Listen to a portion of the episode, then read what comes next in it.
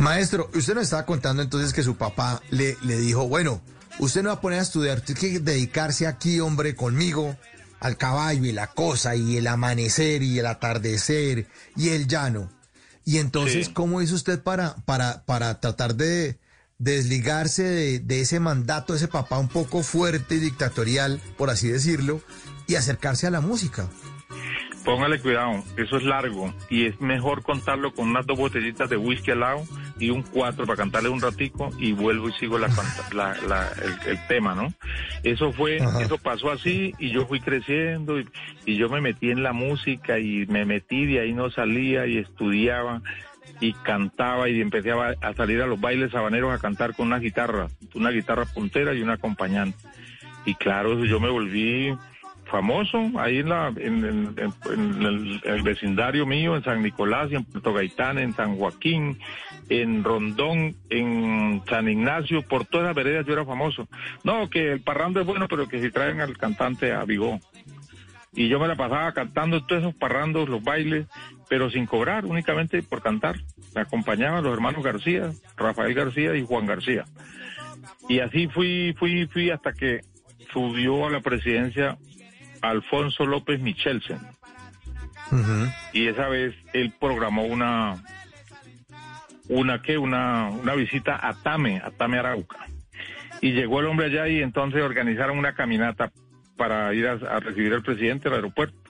Y en esa caminata me fui yo. Y fue mi papá y se fueron mis hermanas y todo el mundo a pata, hasta Tame a, a- a recibir a Alfonso López, como dos días de camino.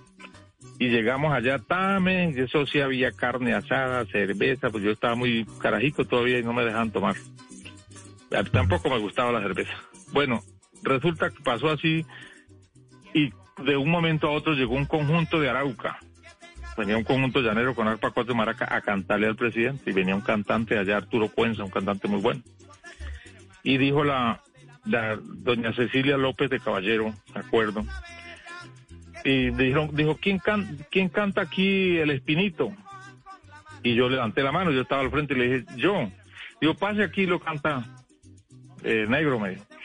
Y entonces sacaron el cantante de Arauca que estaba cantando un joropo ahí recio, pero que nadie lo conocía.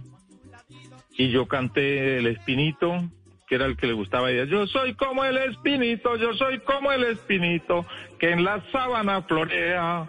Le doy aroma al que pasa, ahí al que pasa y espino al que me menea. Y así. Ya llegó la tarde gris, ya llegó la tarde gris, dando la noche serena. En este parrando bueno, parrando bueno con noches de luna buena. Y seguí cantando esa canción y uy, eso la, la señora dejó de almorzar y se puso a aplaudirme y el presidente también me miró y me echaron el brazo y llevaban los camarógrafos y, ahí, me tomaron fotos ahí, pero yo no supe, en el momento yo no, no me di cuenta. Y me dijo, ¿qué otra canción se canta? Le dije, Guayabo Negro. Y se la toqué, la canté, pues claro, yo salí muy victorioso ahí en esa reunión. Y pasó la vuelta así, nos vinimos para la finca. Como al mes llegó el periódico El Tiempo. Ya para esa edad yo tenía ya unos 16 años, 17 años.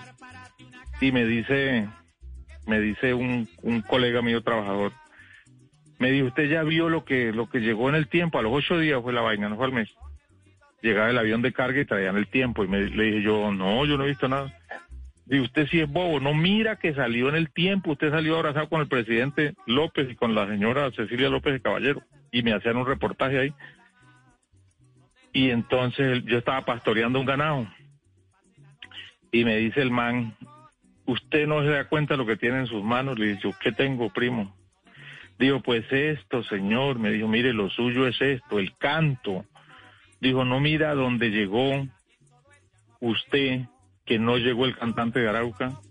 El, el aplaudido fue usted, el ganancioso fue usted, lo sacaron en el periódico, mira, aquí lo traigo. Véase, me dijo. ¿Qué hace pastoreando usted este ganado? Me dijo, váyase a cantar, lo suyo es cantar. No es otra cosa, me dijo. Váyase, ojalá hoy mismo si puede. Y era un indio, pero, pero un indio civilizado ya. Me dio ese consejo y yo agarré esa vaina para mí y dije, no, pues verdad, esto es lo mío. Y de ahí para adelante empecé a trabajar y a ahorrar hasta que conseguí como unos 10 mil pesos en esa vez, que era mucha plata.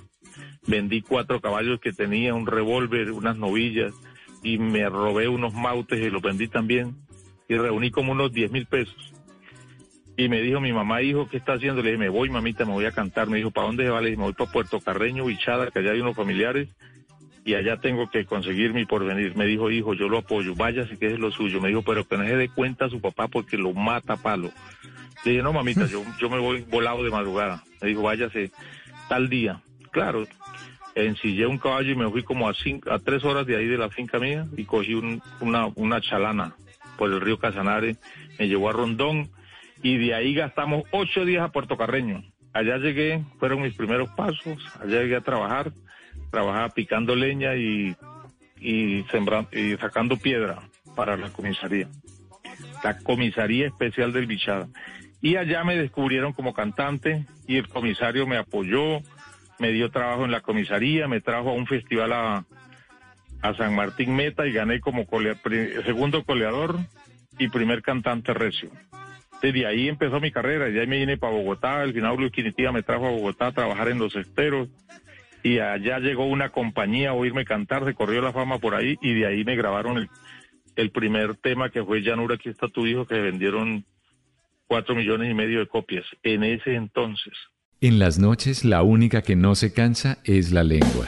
Por eso, de lunes a jueves a las 10 de la noche empieza Bla Bla Blue con invitados de lujo. Aquí está, Quinito, Quinito, su amigo, su amigo. Los saluda Buxi, soy Yuri Buenaventura. Los saluda Orlando Duque, clavadista. Muchacho. Les saluda Don Fulano. Los saluda Rogelio Pataquigato Casuchi. Los saluda Hernán Orjuela. Con buena música, con historias que merecen ser contadas, con expertos en esos temas que desde nuestra casa tanto nos inquietan y con las llamadas de los oyentes que quieran hacer parte de este espacio de conversaciones para gente despierta. Bla bla blue. De 10 de la noche a 1 de la mañana. Bla bla blue. Porque ahora te escuchamos en la radio.